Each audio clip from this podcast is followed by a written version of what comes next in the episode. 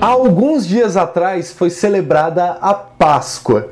Eu não sei se você sabe qual é a origem da Páscoa.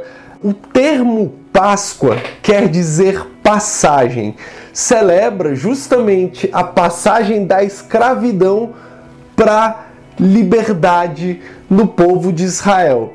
Depois de séculos, é, milênios depois, veio o significado da Páscoa cristã. Por quê? Jesus estava com os discípulos celebrando a Santa Ceia, que era justamente a Páscoa que eles estavam comemorando, essa Páscoa que foi a libertação do povo de Israel no Egito. Beleza, depois dele celebrar a Santa Ceia, né, que ele foi capturado, foi crucificado e ele ressuscitou dias depois de ter sido crucificado. Beleza, você deve conhecer a história de Cristo, mas eu não sei se você tem noção do que é o simbolismo da Páscoa, que na minha opinião é um simbolismo até maior do que no Natal.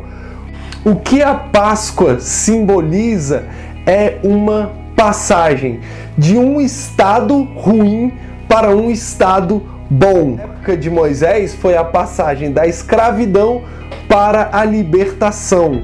Na época de Cristo foi a passagem do pecado para libertação que foi através da crucificação e a ressurreição de Cristo.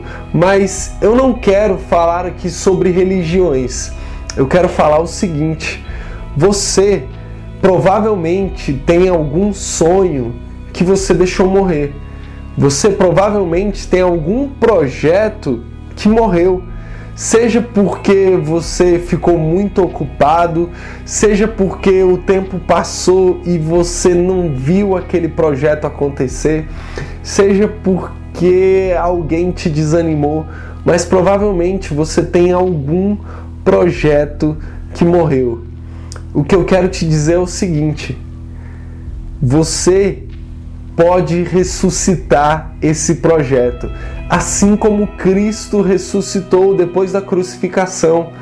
Você pode ressuscitar, você pode passar do estágio de escravidão para o estágio da libertação. Tudo depende de você.